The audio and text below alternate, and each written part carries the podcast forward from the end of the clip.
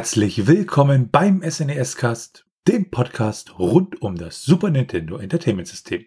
Mein Name ist Florian. Und mein Name ist Felix. Und in der heutigen Episode behandeln wir das Spiel Frogger. Dabei handelt es sich um ein Ein- bzw. Zwei-Spieler-Spiel für das SNES. Entwickelt wurde das Ganze von Morningstar Multimedia und veröffentlicht dann durch Majesco Sales. Schauen wir uns zuerst einmal die Geschichte an. Und da schauen wir uns dann die Geschichte von Morningstar Multimedia an. Die Firma Morningstar Multimedia wurde im Jahr 1995 gegründet von Dan Kittchen und Kevin Mitchell. Ja, den Sitz hatte die Firma in New Jersey. Und ja, kurz nach der Gründung, also ein Jahr später, wurde sie dann im Dezember 1996 von äh, Telitgen Corporation übernommen. Und was die Firma so ursprünglich gemacht hat, ist, dass sie halt so Software, Internetsoftware entwickelt haben und so interaktive CD-Geschichten gebaut haben. Und später sind sie dann so Richtung Konsolenspiele gewandert und vor allem dann auch für den Game Boy Color. Ja, das letzte Spiel der Firma erschien im Jahr 2000 und äh, so über den weiteren Verbleib der Firma ist da nicht wirklich viel bekannt. Einige Mitarbeiter haben das Unternehmen zwischenzeitlich dann auch verlassen und ihre eigenen Spielestudios gegründet. Ja, was sie so an Spielen gemacht haben, einmal für Sega Genesis und das SNES ähm, Frogger und für den PC Caspar The Interactive Adventure oder Christy Yamauchi Fantasy Ice Skating. Und der Großteil ihrer Arbeit war dann wirklich für den Game Boy bzw. Game Boy Color. Auch da haben sie einmal Frogger rausgebracht. Und dann für den Game Boy Color so Spiele wie Battleship, Tom and Jerry, Monopoly, Super Breakout oder Nesca Challenge. Und damit sind wir dann bei Majesco Sales. Die Firma, die heutzutage unter dem Namen Majesco Entertainment Company bekannt ist, ist ein Publisher gewesen und Distributor für Videospiele und oder ist immer noch und äh, ansässig in New Jersey. Und gegründet wurde die Firma im Jahr 1986 und im Laufe ihrer Zeit haben sie dann entsprechend ja Videospiele gepublished und 2016 wurden sie dann von einem Biotech-Unternehmen, nämlich Polarity TE, übernommen. Und seit dem Zeitpunkt haben sie dann praktisch die Videospielaktivitäten eingestellt.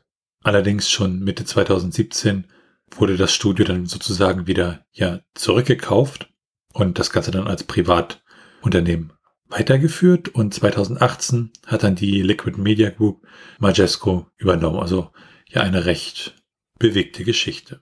Bekannt wurden sie unter anderem darüber, dass sie halt ja Titel aufgelegt haben, die halt von den ursprünglichen Publishern aufgegeben wurden. Und sie haben sich dann ja halt auf später auch auf Konsolensysteme wie den GameCube oder den Game Boy Advance und auch die Xbox und die PlayStation 2 konzentriert. Unter anderem sahen sie da verantwortlich für einige Bomberman-Titel oder auch Spieler wie zum Beispiel Blood Rainy oder Blood Rainy 2.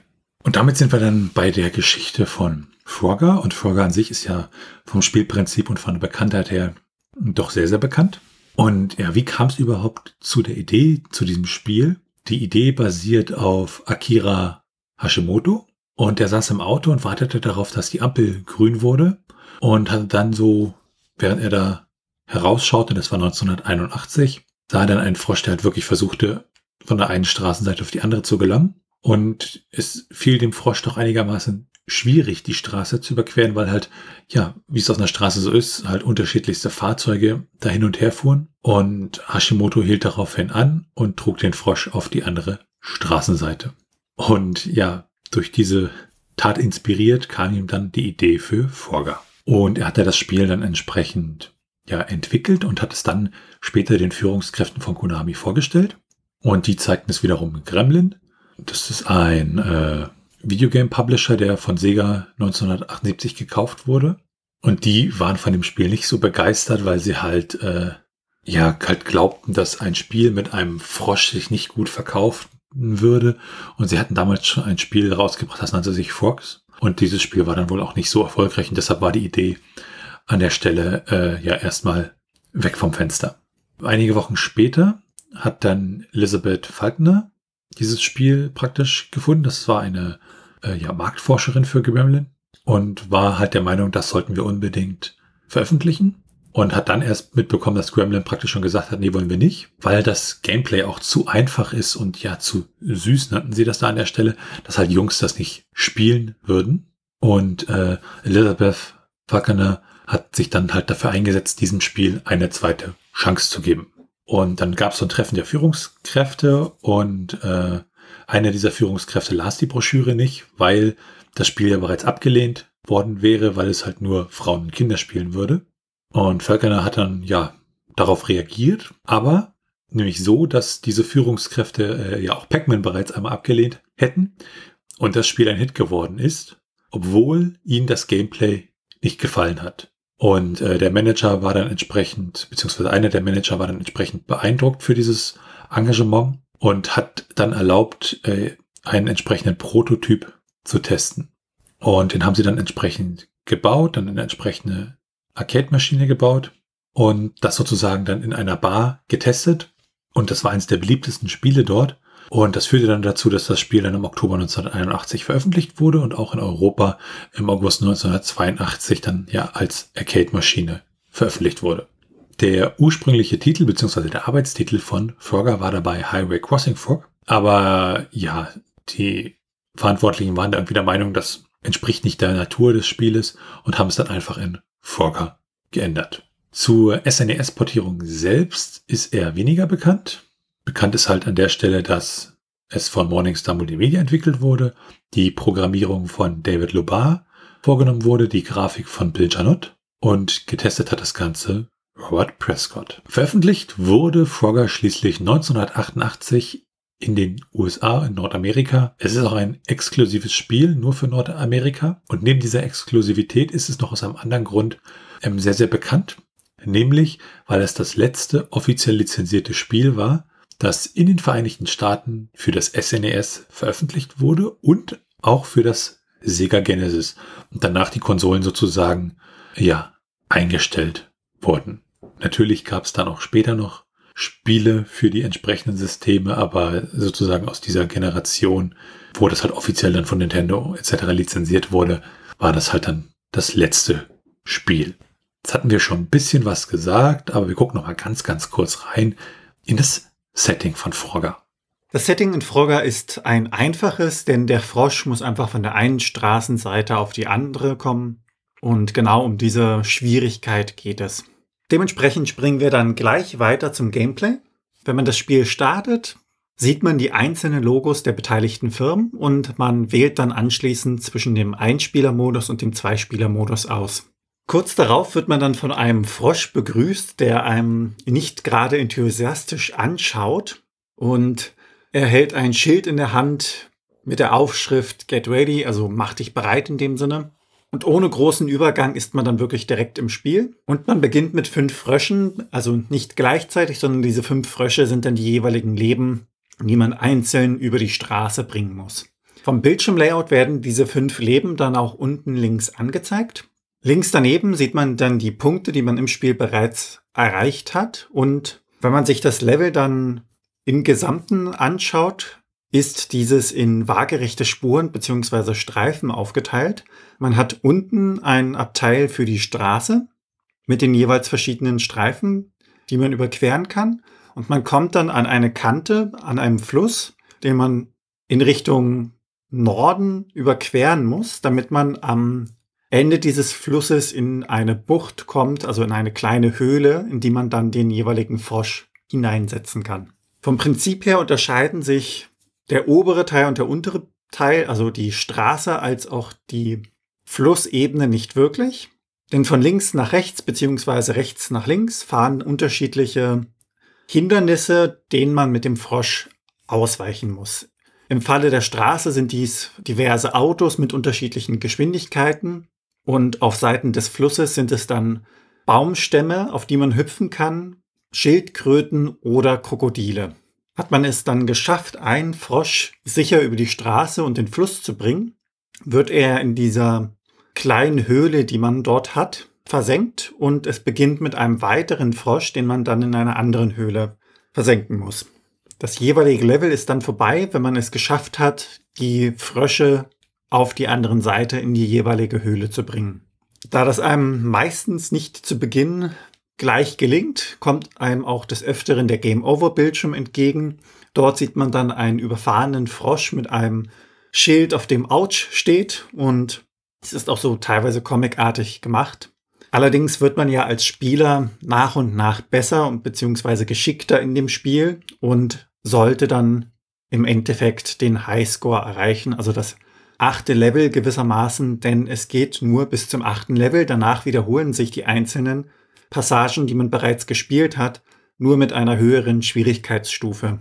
Das heißt, die Autos werden schneller und es werden auch Schlangen eingefügt. In dem Sinne hat man an der Grenze zwischen dem Fluss und der Straße so einen Art Gehsteig, auf dem man sich in den ersten Leveln noch gut ausruhen kann, um seine Kräfte wieder zu sammeln. Und dieser wird dann durch diese Schlangen besetzt. Dementsprechend hat man keinerlei Möglichkeit mehr, sich in irgendeiner Art und Weise auszuruhen. Das Ganze ist natürlich mit einem gewissen Zeitdruck verbunden, der auch angezeigt wird. Das ist ein Balken, der langsam leerer wird.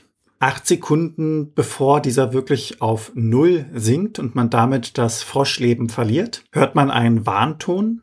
Und das war es in dem Sinne auch grundsätzlich mit den Spielmechaniken beziehungsweise dem Gameplay. Man spielt das Spiel so lange, bis man irgendwann verliert und in die Highscore kommt, wenn man Glück hat.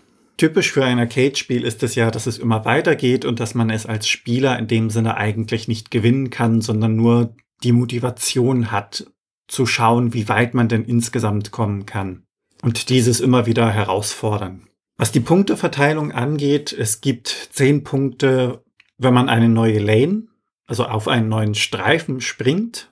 Es gibt 50 Punkte, wenn man die Bucht erreicht. Es gibt 200 Punkte, wenn man eine Fliege ist oder einen Frosch hinüber zur Bucht bringt und sicher in der Höhle abliefert. Diese Fliegen erscheinen ab und zu mal auf dem Bildschirm und man muss sie dann jeweils einsammeln, also auf sie zuspringen, damit man diese essen kann. 1000 Punkte bekommt man, wenn man es geschafft hat, all seine fünf Frösche sicher in die Bucht am anderen Ende des Bildschirms zu bringen. Wenn man 10.000 Punkte erreicht hat, bekommt man dann zusätzlich noch ein Leben.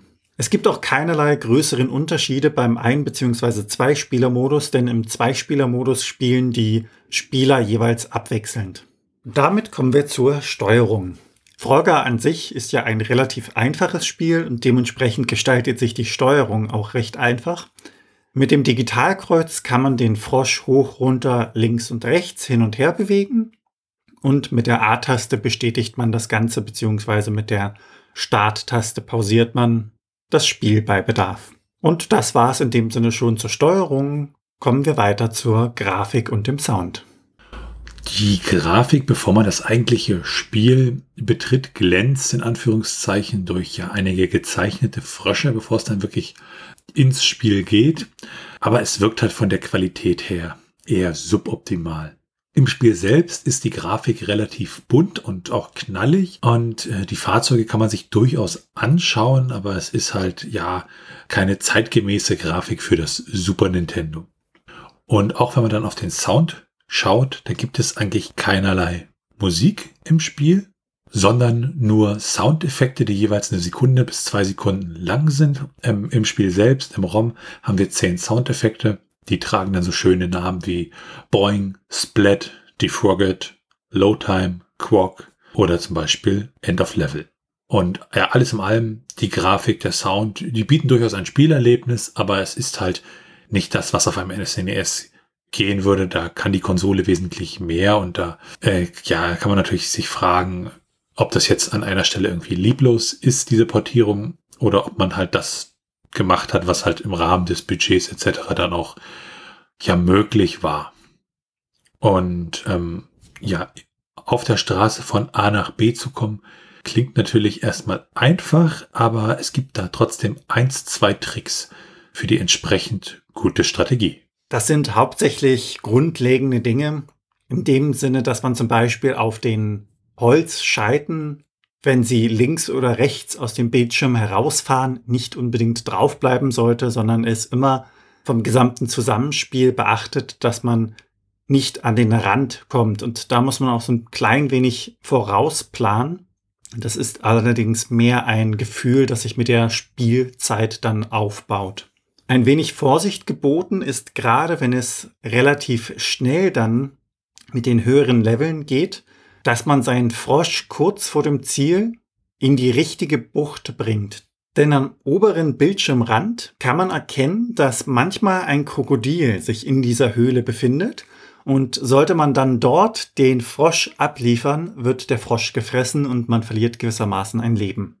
Vorsicht ist auch geboten bei den Schildkröten als auch den Krokodilen, die sich wirklich im Fluss befinden, denn auf dem Rücken dieser Kreaturen kann man zwar den Fluss überqueren, jedoch muss man aufpassen, dass man dem Krokodil zum Beispiel nicht direkt auf die Schnauze springt, sonst wird man gefressen. Und bei dem Schildkröten ist es so, dass man aufpassen muss, dass diese nach einer gewissen Zeit auch wieder abtauchen und den Frosch im Grunde dann mit in den Fluss fallen lassen.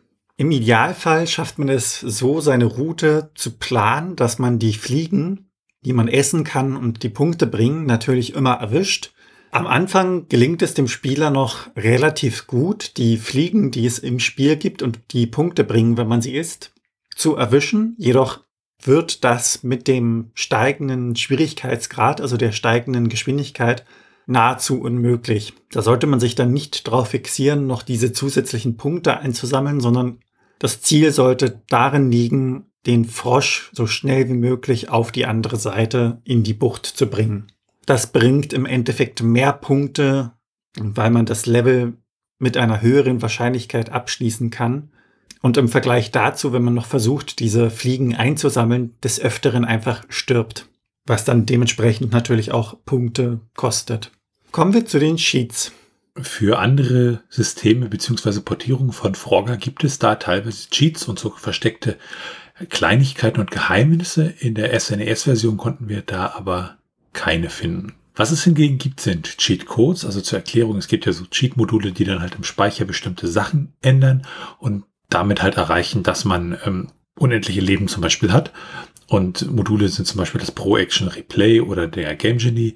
Und in Emulatoren geht das Ganze natürlich auch. Und für Frogger gibt es da die Codes für Unverwundbarkeit, für unendliche Leben, für unendliche Zeit und auch so interessante ähm, Codes, mit denen man zum Beispiel erreichen kann, dass sich die Fahrzeuge nicht mehr bewegen oder die Objekte im Fluss sich auch nicht mehr bewegen. Und damit sind wir dann bei den Unterschieden. Ähm, ja, vielleicht erstmal zu den Titeln. Also wir hatten ja gesagt, der Arbeitstitel war Highway Crossing Frog. Ähm, es gab auch mal den Titel The Official Frogger. Und ähm, ja, es heißt halt einfach Frogger ansonsten in den meisten Versionen. Wenn man sich dann die SNES-Version mal anschaut und das Ganze halt mit anderen Versionen vergleicht, wie zum Beispiel der Atari 2600-Version, die halt sehr, sehr einfach gestaltet war, auch bedingt durch die grafischen Möglichkeiten, und dann je nach Portierung, zum Beispiel beim Commodore 64, da sehen zum Beispiel die ganzen Flussgeschichten schon sehr aufpoliert aus. Kann man durchaus schon sagen, dass die Super Nintendo-Version da wirklich sehr, sehr aufpoliert wurde, die Auflösung erhöht wurde und auch die Autos zum Beispiel nicht von oben dargestellt werden, wie in den klassischen Frogger-Editionen, sondern halt von der Seite, dass so eine Art, ja, 3D Effekt entsteht oder so eine Art isometrischer Effekt. Also dass man so ein bisschen ja das Gefühl hat, dass das ist halt alles spielt in einem 3D-Raum. Und ähm, das sind so, so die Unterschiede zwischen den einzelnen Versionen. Bei manchen Versionen zum Beispiel ist es auch so, dass die Punktanzeige rechts ist, während das beim Super Nintendo halt alles irgendwo mit in, den, in dem Screen drin ist, so als hat, was halt wirklich drüber dem Bild steht. Wenn man das dann vergleicht mit der Version für Sega Genesis, die am gleichen Jahr herauskam, die ist wirklich äh, ja extrem akkurat, also die entspricht fast eins zu eins der Arcade-Version, sieht aber auch aus heutiger Sicht dann einfach schlechter aus und minimalistischer, während die Super Nintendo-Version dann doch schon versucht, äh, ja, das, das Super Nintendo da so ein bisschen mitzunehmen. Und das sind so grob die Unterschiede. Dann werfen wir einen Blick auf die technischen Daten.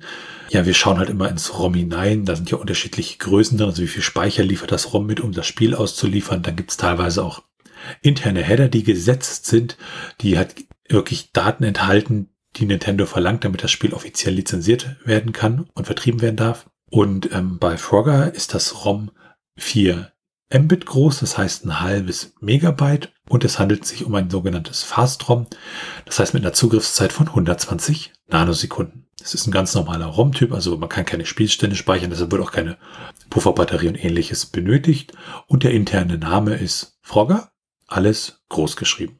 Ja, dann sind wir bei den Portierungen und Nachfolger und von Frogger gibt es halt unglaublich viele Portierungen. Also für Super Nintendo unter anderem natürlich, auch für Android, den Apple II, die Arcade-Maschine Atari 2600, die Nintendo Switch, die PlayStation 4, den TRS 80, das iPad, den Commodore 64, also wirklich ganz, ganz viel. Und neben den Portierungen sozusagen gibt es da noch einige ja Nachfolge oder Neuauflagen, je nachdem, wie man das da an der Stelle sehen möchte. Also wir haben das Frogger von 1981, was für einige Systeme wirklich portiert wurde. Wir haben einen Frogger aus dem Jahr 1997 für die PlayStation und Windows-Rechner. Dann haben wir zum Beispiel Frogger 2, Swampy's Revenge, ähm, 2000 für die Dreamcast und die PlayStation und auch Windows-Rechner wieder. Und da gibt's noch einige Teile wie Frogger's Journey, Frogger's Evolution, oder Frogger 3D 2011 für das Nintendo 3DS. Und so das aktuellste Frogger-Spiel ist dann Frogger and the Rumbling Ruins 2022 erschienen fürs iPad, iPhone, den Macintosh und äh, ja, tvOS, also praktisch einmal eine sehr Apple-zentrierte Version von Frogger. Und damit kommen wir zum Trivia. Eine Spielzeit für ein Arcade-Game festzulegen, was ja im Grunde niemals endet, ist relativ schwer, aber für diese ersten acht Level braucht man durchschnittlich um die 20 bis 30 Minuten. Und wenn man gut ist, kann man auch um die anderthalb Stunden in dem Spiel verbringen. Schaut man sich dann die Preise an, bekommt man die Cartridge lose für 6 Euro. Möchte man das Ganze dann complete in Box haben, zahlt man rund 13 Euro. Da es sich dabei allerdings um einen Import aus dem Ausland handelt, muss man dabei auch noch die Versandkosten mit einberechnen. Schaut man sich dann die Preise für Frogger in den USA an, bekommt man dort die Cartridge lose für rund 13 US-Dollar und das Ganze Complete in Box für rund 27 US-Dollar. Wenn man sich dann die Verkaufszahlen einmal näher anschaut, sieht man, dass Frogger über 20 Millionen Exemplare verkauft hat, über alle Plattformen hinweg und daran erkennt man dann in dem Sinne auch die Beliebtheit des Spiels an sich. Zu Frogger gibt es auch ein sehr, sehr seltsames Werbevideo, das werden wir auch mal entsprechend verlinken. Ansonsten taucht Frogger auch in dem Buch 1001 Video Games You Must Play Before You Die von Tony Mott auf. Und es gab auch eine ja, Zeichentrickserie 1983 auf CBS. Allerdings wurde die nach einer Staffel dann entsprechend abgesetzt. Und im Spiel selbst gibt es auch einige ja Ungenauigkeiten. Zum Beispiel, wenn der Frosch ins Wasser fällt, ist er ja tot. In der realen Welt ergibt das natürlich nicht wirklich Sinn, da Frösche zu den Amphibien gehören und sich im Wasser halt genauso wohlfühlen wie entsprechend am Land. Dann gibt es in der SNES-Version noch ungenutzte Grafiken, zum Beispiel ein Fahrzeug, was nicht benutzt wurde. Und es gibt Überreste im Spiel von The Ren and Stimpsy Show, Buckaroo. Das war ein Plattformer, der auf einer entsprechenden Cartoonserie basierte. Und der war halt dafür bekannt, dass die Steuerung nicht so gut war und äh, der Soundtrack entsprechend leider qualitativ da auch nicht mithalten konnte. Und äh, einige Bruchstücke dieses Quellcodes, des Codes, der da praktisch benutzt wurde, finden sich dann auch in Fogger wieder. Unter anderem auch die Musik, die halt entsprechend dann nicht rausgenommen wurde. Und man sie in der Theorie dann sozusagen über entsprechende Action Replay Codes auch wieder ja, freischalten könnte.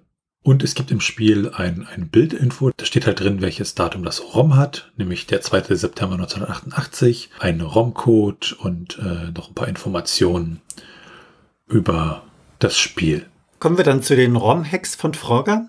ROM-Hacks sind ja allgemein so kleine Modifikationen an dem Spiel, also wie zum Beispiel Übersetzungen und ähnliches. Für das SNES e gibt es da leider keinerlei Hacks, aber für die anderen Systeme, wie beim Sega Genesis zum Beispiel, gibt es Übersetzungen oder auch Anpassungen der Farbpaletten. Und damit sind wir dann schon bei den Retro-Achievements. Die Achievements an sich kennt man ja unter anderem durch die Spieleplattform Steam. Das sind so kleine Errungenschaften für den Spieler, die ihn belohnen sollen. Und Retro-Achievements sind dann Achievements, die von Emulatoren teilweise unterstützt werden für die alten Spiele. Das Achievement Toad Warrior bekommt man, wenn man Level 2 erfolgreich beendet. Das Achievement Uncorkable bekommt man, wenn man Level 6 mit 4 oder mehr Leben beendet. Und das Achievement 40k No Croaking bekommt man, wenn man es schafft, 40.000 Punkte zu sammeln, ohne dabei ein Leben zu verlieren. Insgesamt gibt es 13 Achievements für Frogger. Und damit sind wir dann bei den Speedruns. Ähm, ja, allgemein geht es halt bei Speedruns darum, ein Spiel möglichst schnell durchzubekommen. Auch manchmal unter Ausnutzung von Bugs, je nach Kategorie. Das ist bei Frogger natürlich ein bisschen schwieriger, weil es ein Arcade-Game ist und Arcade-Games halt in den meisten Fällen dann kein definiertes Ende haben.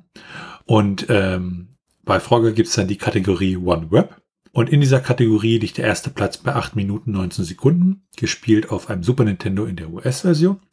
Der zweite Platz liegt bei 11 Minuten und 49 Sekunden, gespielt auf einem Emulator mit der US-Version. Und der dritte Platz liegt bei 15 Minuten und 8 Sekunden, auch wieder gespielt auf einem Emulator mit der US-Version. Und damit sind wir beim Handbuch. Das Handbuch ist mit 15 Seiten recht kurz gehalten und auch die Texte im Buch an sich sind recht kurz. Das Handbuch begrüßt uns auf dem Cover mit einem Frosch auf der Straße, der gerade im Begriff ist, überfahren zu werden. Das Handbuch an sich ist mit 15 Seiten recht kurz und auch die Texte innenliegend sind recht kurz gehalten. Es unterteilt sich dabei in erste Schritte, Steuerung, den ein- bzw. zwei Spieler, Modus und ein paar Anfangstipps. Das Ganze wird dann mit Screenshots aus dem Spiel noch hinterlegt. Und damit sind wir dann bei den Bewertungen. Und Frogger für Super Nintendo hat jetzt nicht so gute Bewertungen bekommen, also so 50er, 60er Bereich. So hat das Nintendo Power Magazin im November 1998 61 Punkte vergeben und hat gesagt, For nostalgic fans of the arcade game and Super NES players looking for a new title or a good game for casual or younger players, Frogger may fit the bill very well. Don't expect a lot of flash, thuff. This is gaming basic. Die Total aus Deutschland hat im Juli 1999 55 Punkte vergeben und sagt, Frogger ist für Nostalgiker interessant und eine knifflige Fingerübung für zwischendurch. Als abendfüllendes Spiel bietet das Game heutzutage zu wenig. Und der All Game Guide von 1998 hat 50 Punkte vergeben und gesagt, As a huge fan of classic gaming, I'm glad Frogger was made available for the Super NES. However, it could have been much better. Das Spiel an sich hat auch Awards gewonnen, zum Beispiel von der Retro Gamer wurde es unter die Top 25 Atari 2600 Spiele gewählt, aber fürs Super Nintendo gab es an der Stelle keine Awards, soweit wir das wissen. Und damit sind wir dann bei der Meinung. Ja, man startet das Spiel, dann kommt dieses Menü mit dem Frosch, der da irgendwie hin und her hüpft und das empfand ich doch ein wenig, hm, ja, seltsam. Das Spiel an sich ist eigentlich recht kurzweilig. Also man hat da durchaus mit Spaß, aber es bietet natürlich eher weniger ja, Spieltiefe und es trägt halt ja viel von dem Erbe in sich, eines der ersten Arcade-Spiele zu sein. Ähm, was ich cool fand in der Highscore, da gibt's dann äh, zwei vorgefertigte Einträge neben einigen anderen Einträgen, die heißen George und Allison.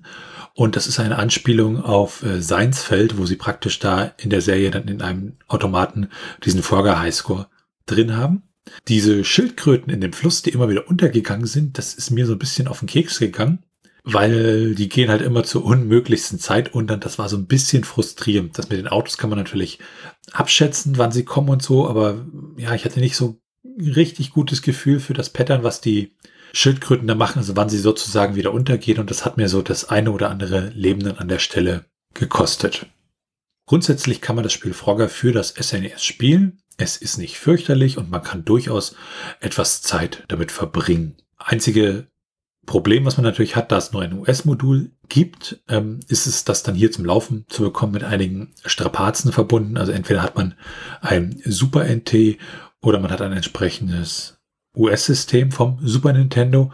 Ansonsten gibt es wahrscheinlich einfachere Wege, Forga, das Spiel an sich, vielleicht nicht unbedingt die SNES-Version, ja, zu spielen. Aber wer vielleicht schon eine US Super Nintendo Konsole zu Hause hat, der kann sich dann auch günstig das Modul dazu noch besorgen und entsprechend dann Frogger auf dem heimischen Fernseher spielen.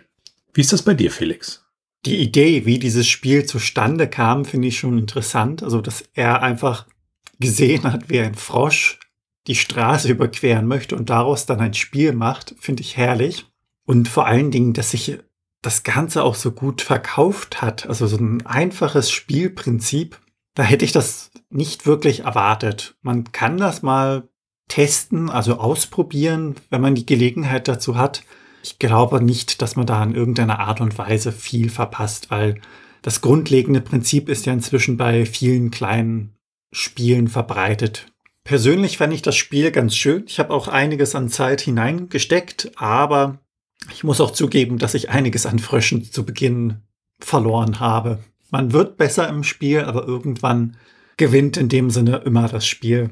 Es macht aber Spaß, dann immer wieder auszuprobieren, wie weit man denn kommt und ob man noch ein Level weiter spielen kann, um dann wieder seinen eigenen Highscore zu überbieten. Und damit sind wir am Ende dieser Episode des SNES Cast. Wenn ihr Fragen, Anmerkungen, Themenvorschläge oder Kritik habt, dann könnt ihr uns gerne schreiben per Mail an info.snescast.de. Ihr könnt uns auch auf unserer Webseite unter den einzelnen Episoden Kommentare zu diesen hinterlassen. Und wir freuen uns sehr, wenn ihr uns bei Apple Podcasts oder anderen Podcast-Portalen bewertet. Natürlich könnt ihr uns auch persönlich empfehlen und ihr könnt uns auf Steady unterstützen. Da freuen wir uns drüber und es hilft uns, diesen Podcast zu machen. Und als Dankeschön erhaltet ihr dafür das eine oder andere kleinere Benefit und für unsere bisherigen Unterstützer an dieser Stelle ein ganz, ganz großes Dankeschön. Alles weitere dazu und rund um den Podcast, wie zum Beispiel den Link zu unserem Discord-Server, unserem Community Hub oder unseren Social-Media-Präsenzen auf Mastodon und Twitter, findet ihr auf snescast.de. Tschüssi. Ciao.